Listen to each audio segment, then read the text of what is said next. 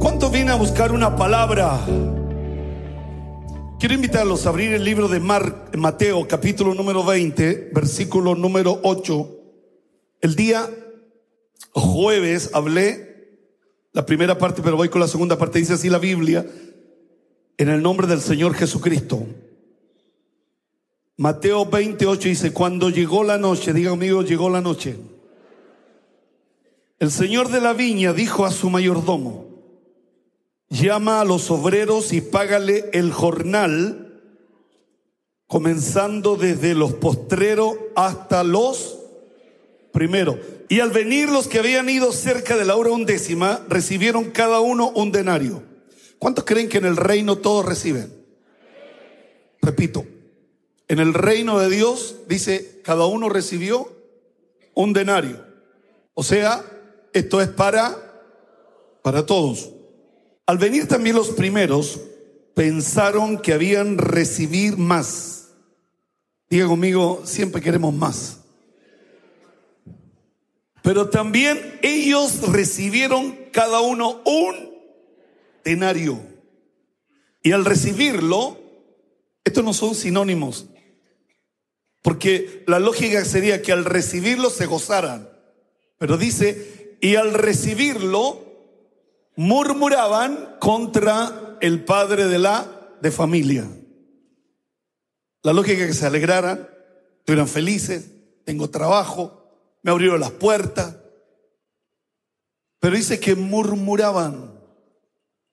Estos postreros han trabajado una sola hora y lo han hecho igual a nosotros, que hemos soportado la carga y el calor del día. Él respondió diciendo a uno de ellos, amigo, no te hago agravio, ¿no conviniste conmigo en un denario? Toma lo que es tuyo y vete. Pero quiero dar a estos postreros como a ti no me es lícito hacer lo que quiero con lo mío. ¿O tienes tu envidia porque yo soy bueno? Así los primeros serán postrero y los postreros primero, porque muchos los llamados, diga conmigo, más pocos los escogidos. Que Dios nos bendiga. Hemos estado hablando acerca del reino de Dios. Diga conmigo, reino de Dios. Vamos, dígalo fuerte. Reino de Dios. La enseñanza del Padre nuestro es cuando Padre nuestro que estás en los cielos, venga tú, venga tu reino. Dentro de la enseñanza del Padre nuestro es en cada oración que usted y yo hagamos, tenemos que orar, venga tu reino, venga tu reino. Venga tu reino sobre mi vida, venga tu reino sobre mi salud, venga tu reino sobre mi casa, venga tu reino en la empresa, venga tu reino en mi escritorio, que venga tu reino. La Biblia tiene una cultura de reino. El problema es que usted y yo no hemos sido capaces de interpretar, no solo usted, yo tampoco, no hemos sido capaces de interpretar lo que significa el reino de Dios y tampoco hemos sido capaces de poder mostrar las grandezas del reino. Jesús antes de irse a los cielos, él estuvo 40 días hablando acerca del reino, reino, reino, reino, reino. El apóstol Pablo estuvo durante tres meses hablando en la sinagoga, reino, reino, reino. Yo no sé por qué tú y yo no, no le damos énfasis al reino y no hablamos del reino de Dios. Quiero invitarlos a Apocalipsis, quiero que pongamos Apocalipsis 1.5. Miren lo que dice Apocalipsis 1.5. Y de Jesucristo el testigo fiel. ¿Cuántos creen que Cristo es nuestro testigo fiel? Él siempre te va a defender. Él es tu testigo, Él es abogado, amigo. El primogénito de los muertos. El único que ha resucitado entre los muertos y el soberano de los reyes de la tierra. Él es soberano de los reyes de la de la tierra. Número uno, diga conmigo, número uno, al que nos amó Y número dos, y nos lavó de nuestros pecados con su sangre. ¿Cuánto dicen gracias Señor? ¿Verdad?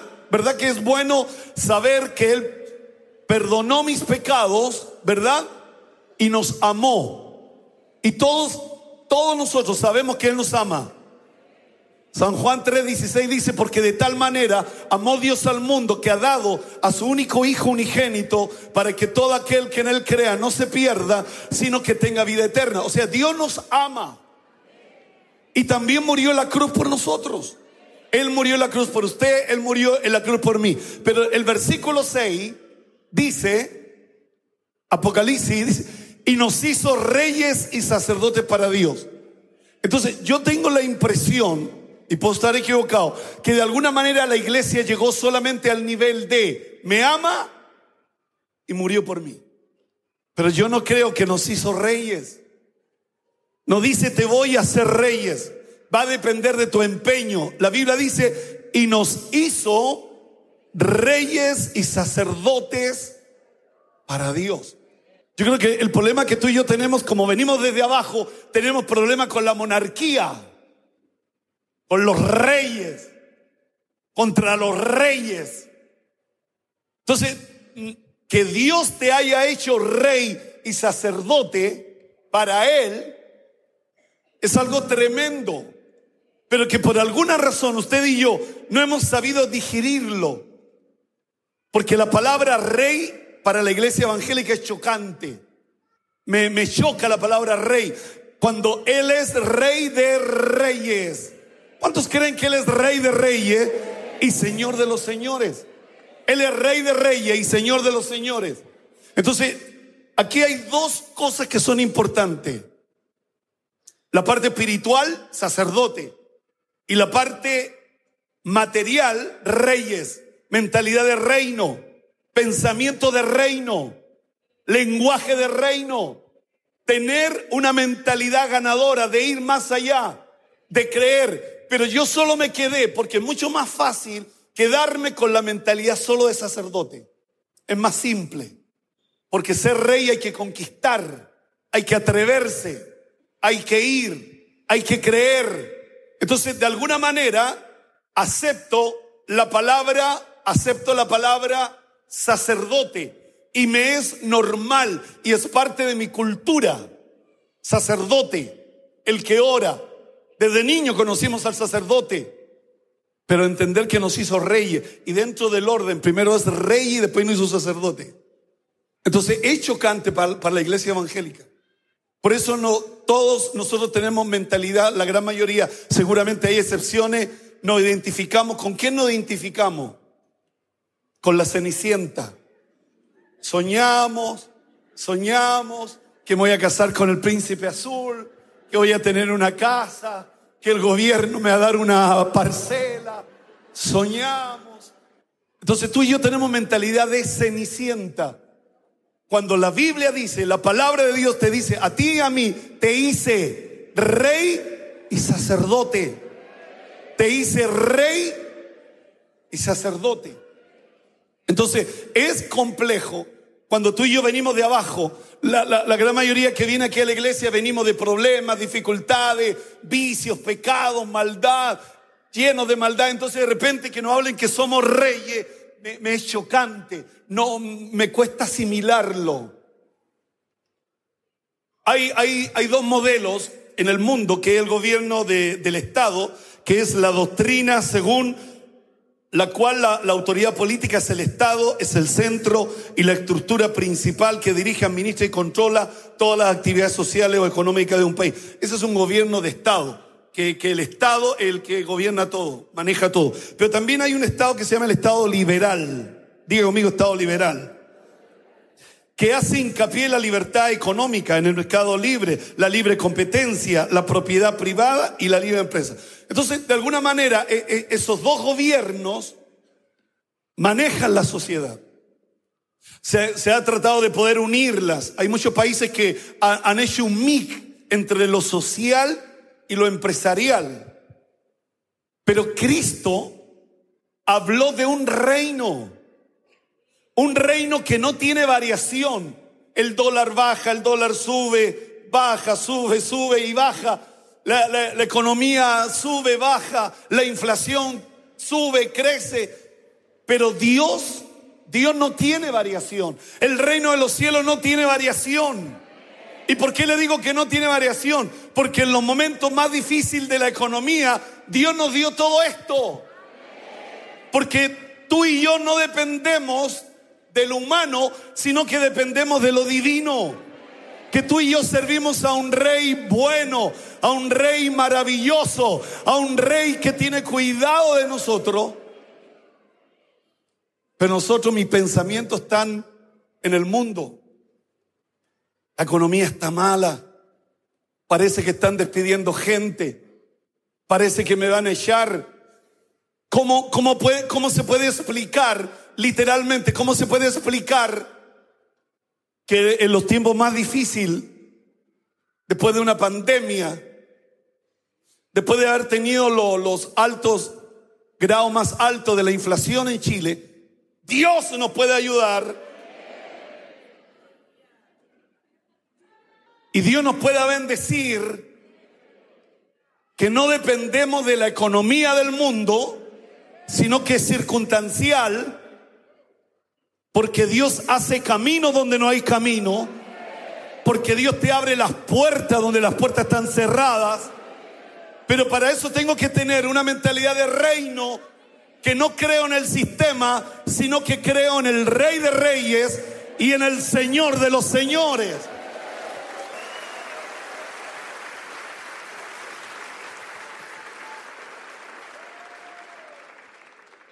Nos hizo reyes y sacerdotes para Dios, su Padre, a Él sea la gloria. Entonces cuando tú tienes mentalidad de rey sacerdote, la gloria es para Él, no son tu fuerza, no es tu inteligencia, no son tus capacidades, no es que a Chile le ha ido bien, sino que es para la gloria del Señor, es para que Él se glorifique, es para que Él se glorifique, para Él sea la gloria. Para Él sea la gloria. Porque, porque si te va bien es porque la economía está bien. Si te va bien es porque eh, tu local está bien ubicado. Si, si, si te va bien es porque a Chile le está yendo bien. Pero cuando Dios te da mentalidad de reino, cuando Dios te da una mentalidad de sacerdote, es una unidad perfecta. ¿Por qué? Porque tú y yo venimos delante del Rey de Reyes como sacerdote.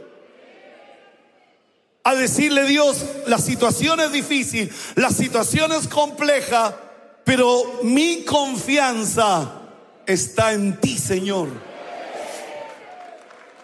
Entonces, todo, todo lo que tú y yo vivimos, todo lo que tú y yo experimentamos en el reino de Dios, la honra es para Él, la gloria es para Él. Por eso Dios quiere que tú tengas mentalidad de reino, porque la gloria va a ser siempre para Él. Amén. Entonces hay tres modelos. El Estado, el neoliberalismo y reino. Reino. Reino. Mateo 6, 33. Mire, mire lo que dice desde el 35. A ver. Mateo 6, 33. ¿Te vas a encontrar con el reino? Va a ser una casualidad que te vas a encontrar con el reino. Va a ser que si tienes suerte, el reino va a venir a ti. O primero, buscar. ¿Cuántos creen que el que busca haya? El que pide recibe y el que golpea se le abre. O sea, Dios te garantiza. No es que busca y tal vez haya. No es que pidas y tal vez te responde. No, Buscad primeramente el reino de Dios y su justicia. Y cuéntese conmigo, y todas las cosas. La pregunta es, ¿qué cosa? Ser feliz, ser obediente.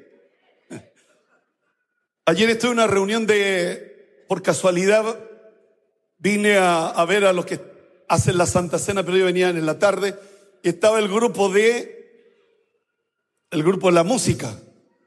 Y, yo empecé a hablar del reino, dije que en el reino uno crece. En, el reino uno no se estanca, en el reino uno no se frena, en el reino tú estás condenado a crecer, a crecer, a crecer, a seguir creciendo. Y, empecé a, hablar de, la, importancia que por qué muchas veces no crecemos y, empecé a hablar de la importancia de la oración. Que los que suben aquí al altar no pueden subir así solo con el don, tienen que subir también con, con la búsqueda, con el clamor, con el clamor. Y, de repente me, llaman por teléfono. Yo saco el teléfono y, digo, amor de mi vida. Y dije, solo amor de mi vida. Aló, te estoy esperando. Sí, mi amor. Hasta ahí nomás me dio el Señor. Reino. Obediencia. ¿Sí o no? ¿Llegué o no? Pastor. Pero vamos al versículo al 30 y leámoslo del, del, del 32. Dice, Mateo 6, 32. Los gentiles buscan todas estas cosas, dice. Todos. Cuando dice, no soy gentil, pastor. Diga, no soy gentil. Dice, porque los gentiles buscan todas estas cosas, pero vuestro Padre Celestial sabe que tenéis necesidad de todas estas cosas. La pregunta es, ¿qué cosa? Vámonos al versículo 31. Voy, en vez de ir, voy para atrás. Dice, no os afanéis. ¿Me voy a afanar? Que la situación está mala, ¿me voy a preocupar? Si la escritura, la Biblia me dice, no te afanes. No os afanéis pues diciendo qué comeremos o qué beberemos o qué vestiremos.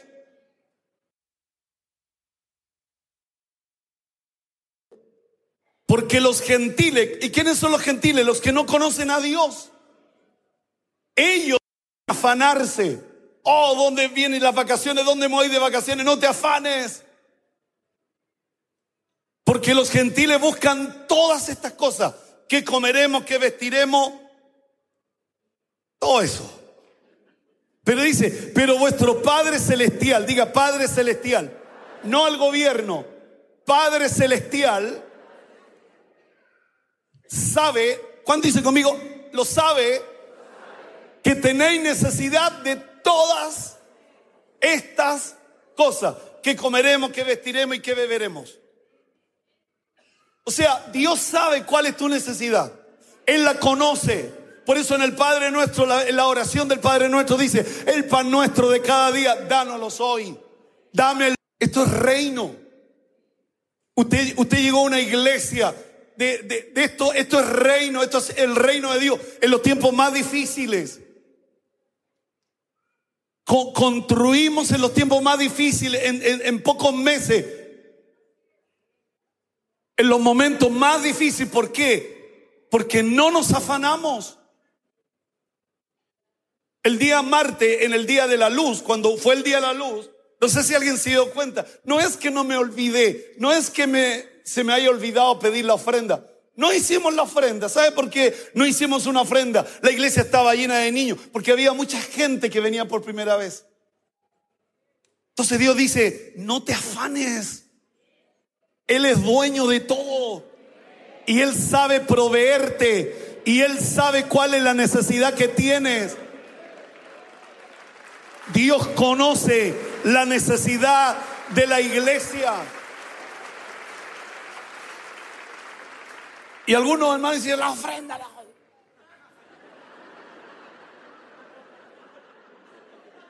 Y no, no, lo, hicimos adrede, no, no, no pedimos ofrenda.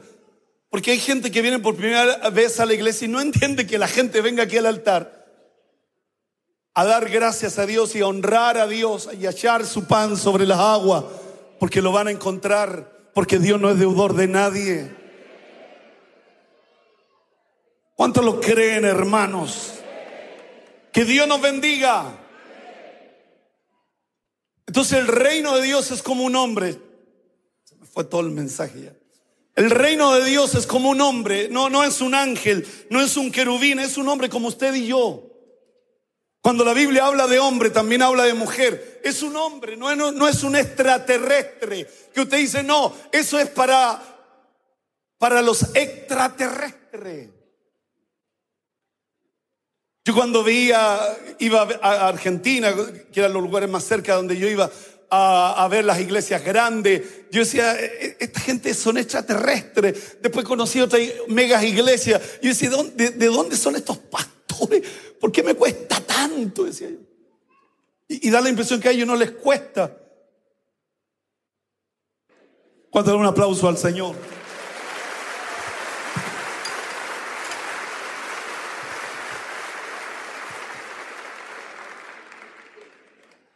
Un hombre que sale temprano por la mañana a buscar obreros, a buscar discípulos, a buscar gente de trabajo. Esto es el reino.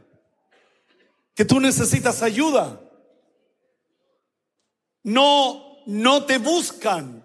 Tú buscas. Tú no andas buscando, tú andas buscando en el reino para que te ayude en tu emprendimiento, para que te ayude. Porque el reino crece, el reino está creciendo. Entonces, tú, tú andas buscando, ese hombre anda buscando gente. Y la, la escritura dice que salió temprano por la mañana a buscar trabajadores e hizo un contrato con ellos y le dijo, les voy a pagar un denario por todo el día de trabajo. Ellos felices encontraron trabajo. Diga conmigo, encontraron trabajo. Levante la mano los que están sin pega, a ver los que están sin pega, honestamente. Vamos a hacer una oración para que Dios te abra las puertas. Amén, hermanos. Vamos a poner, vamos a poner por obra el reino. Si no, esta cuestión es puro chamullo, ¿no? Vámonos al 23. Dice, saliendo cerca de la hora tercera del día, vino a otro que estaban en la plaza desocupado. Y le dijo, y también vosotros a mi viña, y, y yo daré lo que sea justo. Y ellos fueron. Salió otra vez, diga conmigo otra vez, de la hora sexta y novena, e hizo lo mismo. La hora secta 12 del día, la novena 3 de la tarde. O sea, 6 de la mañana, 9 de la mañana, 12 del día, 3 de la tarde. ¿Cuántos creen que el reino de Dios tiene movimiento, se mueve, no se para, no se frena? Siempre se está moviendo el reino de Dios. Saliendo cerca de la hora undécima, 5 de la tarde. O sea, 6 de la mañana, 9 de la mañana, 12 del día, 3 de la tarde, 5 de la tarde. Porque el reino crece. El reino no es estático. El reino crece. El, el reino tiene movimiento. Tú no estás tranquilo. Hay, hay, hay movimiento. ¿Usted cree que el evangelio es estático, parado, frenado ahí? Que uno mira lo que el diablo hace, o usted se mueve, o usted está mirando. O usted está mirando, usted está observando, usted está viendo lo que está pasando. El reino de los cielos tiene movimiento. Este hombre, porque es el mismo hombre. 6 de la mañana, 9 de la mañana, 12 del día, 3 de la tarde, 5 de la tarde. Con lo único que hizo un trato fue con lo de las 6 de la mañana. Hicieron un contrato, un denario. Pero con lo de las 9 de la mañana, con lo de las 12 del día, con lo de las 3 de la tarde, con lo de las 5 de la tarde, ¿sabe lo que él le dijo? Les voy a pagar lo que es justo. Y todos fueron. Ninguno dijo, si está escrito, ¿qué pasa si no me pagáis? Ellos creyeron a la palabra. Ellos confiaron en la palabra. Él le dijo, porque ese hombre representa a Cristo. Él le dijo, lo que es justo le voy a pagar. ¿Cuántos creen que servimos a un Dios que es justo? Señoras y señores, Él es justo. Y ese ejemplo de justicia es lo que tú y yo tenemos que tener. Los que son empresarios tienen que ser hombres justos, mujeres justas. Entonces la, la Biblia dice que ellos creyeron a la palabra del patrón. Entonces Dios tiene a través de su palabra cerca de 30 mil promesas que muchas veces usted y yo no las creemos, porque tú y yo queremos ver para creer. Estos en, en algo de recurso le dijeron, vamos, no hay que firmar nada, creemos en ti, confiamos en ti, sabemos que eres justo. El Dios que tú y yo servimos, el Dios que tú y yo alabamos, el Dios que tú y yo proclamamos es justo. Y Él quiere que tú le creas a su palabra. Y Él quiere que tú le creas a su palabra. Y que tú vayas sin saber. Esa es una actitud correcta. La actitud, ¿cómo se lo digo para no ofender a nadie? La actitud legal, así no ofendo a nadie. La actitud legal es decir, firmemos primero. Después voy. Si usted quiere mi servicio, primero firmemos. ¿Sí o no? ¿Sí o no? ¿Qué haría usted? Te voy a contratar, pero firmemos primero. A lo de las 6 de la mañana lo hizo firmar, pero a las 9, a las 12, a las 3 y a las 5 de la tarde solo le dijo, vayan y pagaré lo que es justo. Diga conmigo, lo que es justo. Los de las 5 de la tarde, ¿por qué está ahí aquí todo el día desocupado? Porque nadie nos ha contratado. Id a mi viña y recibiréis lo que es justo. Id a mi viña. Gente, yo creo que tú y yo, tú y yo no somos los de las 9 de la mañana. Tú y yo no somos los de las 12 del día. ¿Sabe? Usted y yo, tú y, tú y yo somos los de las 5 de la tarde. Los que estábamos en la plaza, ociosos, llenos de vicios, llenos de pecados. Sé que hay muchas excepciones no todos, pero viendo jugar a los niños, donde hay gente, una plaza, sin pega, sin trabajo, tomándose una chelita con algunos amigos, fumándose un cigarrillo que le dejen la corta. Y, y él le dice, ¿por qué estáis desocupados? ¿Y sabe lo que tú y yo dijimos? Nadie nos contrata, nadie confía en nosotros, nadie cree en nosotros. Nadie confía en nosotros. Nadie cree en nosotros. Por eso nadie nos contrata. Pero vino el Señor. Gente desocupada. No, no, no es que lo sacó de una empresa y se los llevó a, su empresa de él. No, que estaban trabajando en Codelco y, y se los llevó a, a la viña. No. Estaban sin trabajo, estaban destruidos económicamente, fracasados sentimentalmente destruidos. Pero el Señor dice, vayan a mi viña y les pagaré lo que es justo. ¿Sabe lo que produce el trabajo? El trabajo te dignifica. El trabajo te deja pensar en otras cosas. Porque cuando tú estás sin trabajo te dan deseo matarte. Te, viene el estrés cuando estás sin trabajo. Te, te llegan las deudas, te llegan los problemas, te llegan las dificultades. Pero cuando alguien te contrata, te dignifica. Yo era de una zona pobre, minera del carbón. Nadie me contrataba. Tampoco estudiaba, es verdad. Tampoco tenía un título, es verdad. Era un flojo de porquería y es verdad. Pero él dijo,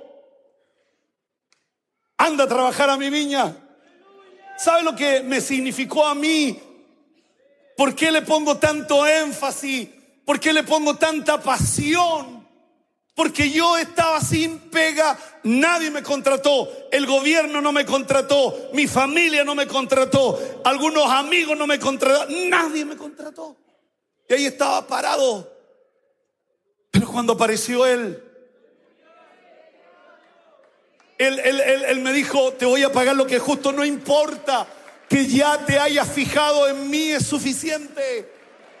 De que hayas mirado mi pobre condición miserable. Ya estoy pagado. Nadie nos ha contratado. Él le dijo, y también vosotros la viña y recibiréis lo que es justo. No hay contrato. Por eso Dios te ha traído en esta mañana para decir que Él es justo. Él quiere que tú le creas a su palabra y tienes que tener una mentalidad de reino, una mentalidad de reino, no de mezquindad, de reino, reino. Cuando llegó la noche, vamos a la noche, vamos al versículo el 8.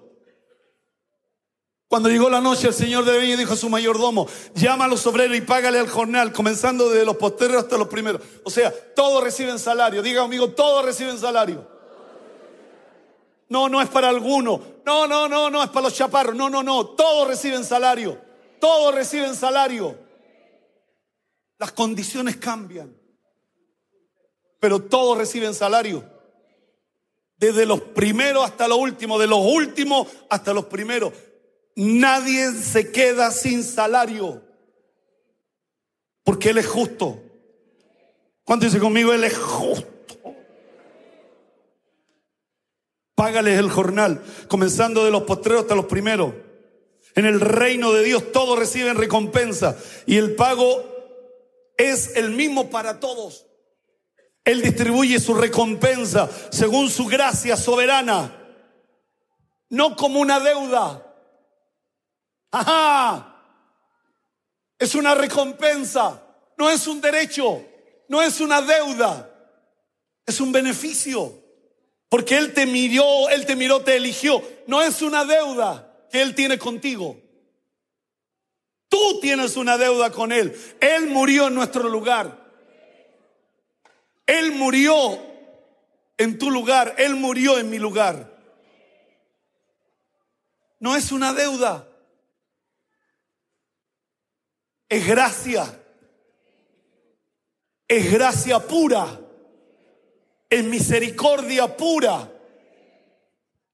Que Él te meta en su viña y el trabajo de su viña es trabajo de paraíso.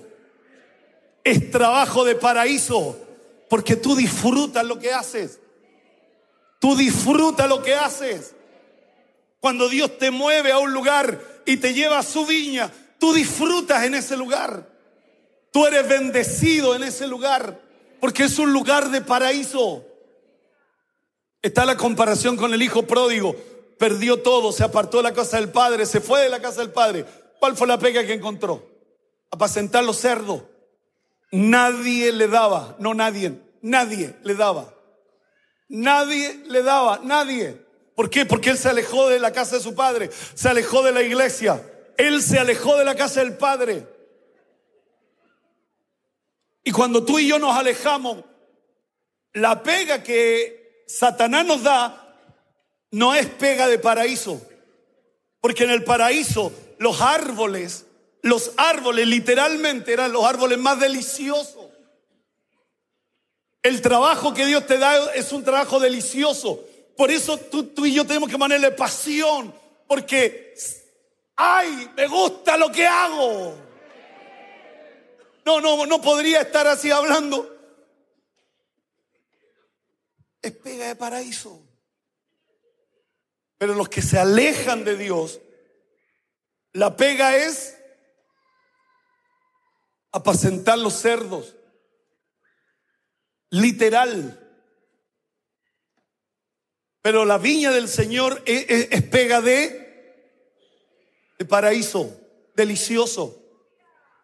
E, e, esa computadora que tú ves ahí, que, que, te tiene hasta aquí, Mañana la vas a ver diferente, distinta. E, el escritorio lo vas a ver distinto, diferente. Porque de ahí Dios te va a empezar a levantar. De ahí Dios te va a empezar a bendecir. Deja de tirar currículum y desde el lugar donde estás, de la puerta abierta que no te gusta, de ahí Dios te va a levantar, de ahí Dios te va a bendecir, de ahí Dios va a hacer cosas extraordinarias, de ahí. ¡Eh! Versículo 9. Y al venir los que habían ido cerca de la hora undécima, recibieron cada uno su denario. Versículo 10. Al venir también los primeros pensaron que habían de recibir más, Punto y coma, pero también ellos recibieron cada uno un denario. Porque ellos vieron a los primeros, porque la paga fue este orden. Págale a los primeros, porque los primeros serán, los últimos serán primero. Págale a los primeros. ¿Cuánto creen que para Dios es importante la palabra primero, primogénito, lo primero? Págale a los postreros, a los primeros. Cuando tú eres primero, cuando yo soy primero, cuando tú eres primero, Dios dice, págale a los primeros que tienen mentalidad de primero. Chaparro, ¿qué significa eso? Cuando yo me pago mi sueldo, lo primero, aparto mi diezmo para él, lo primero, porque quiero la unción de primero. Cada vez que tenga una necesidad, Dios no se tarde conmigo, porque quiero que lo haga primero, rápido. Él dijo, páguenle a los primeros. Entonces los últimos, los postreros, miraron a los primeros. Y, aquí estaban todos los, los que llegaron primero, pero la paga fue al último. Le dio un denario. Trabajaron una pura hora. Nosotros desde la mañana, la tarde, el sol. ¿Cuánto queréis tú? Cinco denarios apostemos siete. Porque si trabajaron una pura hora, le dieron un denario. Cuando tú haces un contrato, tú te pusiste de acuerdo.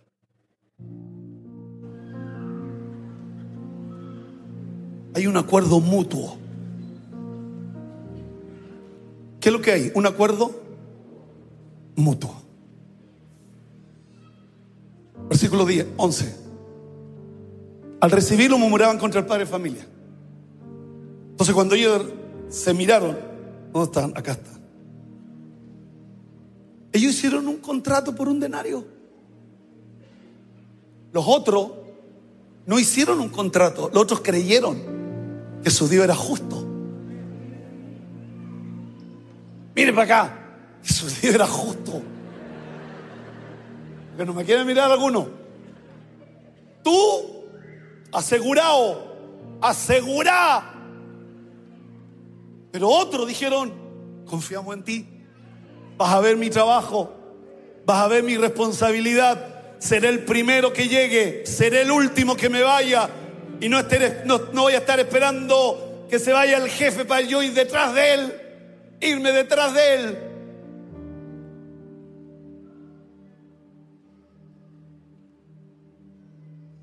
Me encanta esto. Esto es pensamiento de reino. Esto no es el sindicato. Porque el sindicato habría presentado un pliego de peticiones diciéndole, nosotros trabajamos seis horas y estos trabajaron una sola hora y nos están pagando lo mismo. Entonces Dios busca gente que le crea a Él. La fe viene por el oír la palabra. El mundo dice ver para creer, pero eso son la gente que no cree en Dios. Pero tú crees en Dios, cree en su palabra.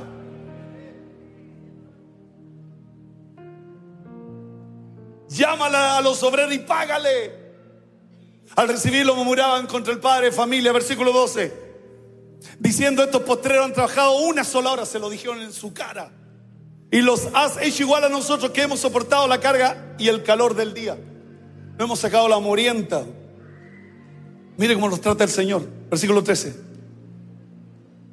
Él respondió y dijo a uno de ellos, amigo. Es irónico el Señor de repente, así dice, ¿no? Amigo, no te, no te hago agravio, le dijo. Y le hace la pregunta, ¿no hicimos un trato los dos? Y lo cumplí. ¿Cuál es tu problema? Te molesta, te cae mal, que yo sea bueno y haga lo que quiera con lo mío. Encontré una, palabra que me, me, marcó fuertemente. O tienes tu envidia porque, porque yo soy bueno. En, en el literal, la palabra o tienes tu envidia porque yo soy bueno significa ¿O es maligno tu ojo? Esta expresión indica celo y odio. La envidia surge porque nuestros ojos, literal, porque nuestros ojos son malignos. No tenemos buenos ojos para gozarnos con lo que les va bien, de alegrarnos, de, tener un corazón contento y alegre y decir, qué bueno, que te ha ido bien, me alegro, te lo mereces. Pero tu ojo es maligno. Tanta bendición.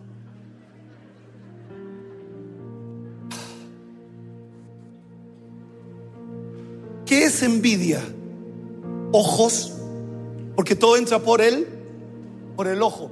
Cuando ves un auto, una casa, cuando ves a ver a tu familia que se casó, la chica, y, de repente dice, hermana mía, ven, porque vamos a bendecir la casa, y, para ir a esa casa, eh, entraste a una parcela y viste una tremenda casa, y en vez de decir, gracias Señor, por bendecir a mi hermana, gracias Señor, pero a veces me da un,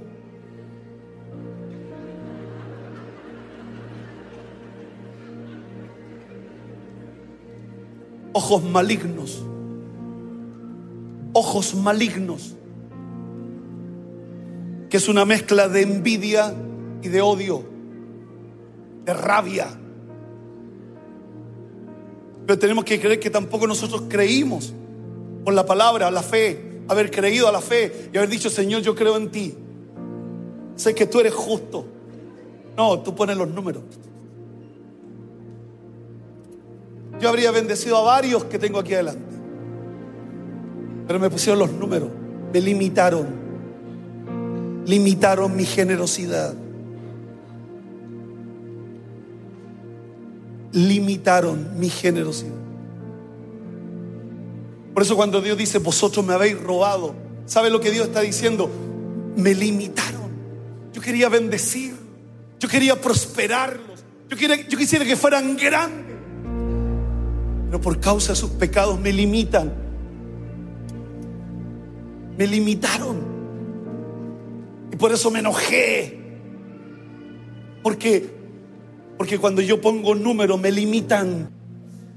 Mucha gente limitó a Dios. Y esa gente que limita a Dios es la que murmura. Porque la gente que le cree por la fe es gente agradecida. Yo estaba en la plaza solo, nadie me pescó y viniste tú y me honraste y me bendijiste y derramaste ricas bendiciones. Póngase de pie, por favor. Vamos a dar un aplauso fuerte al Rey de Reyes y al Señor de los Señores.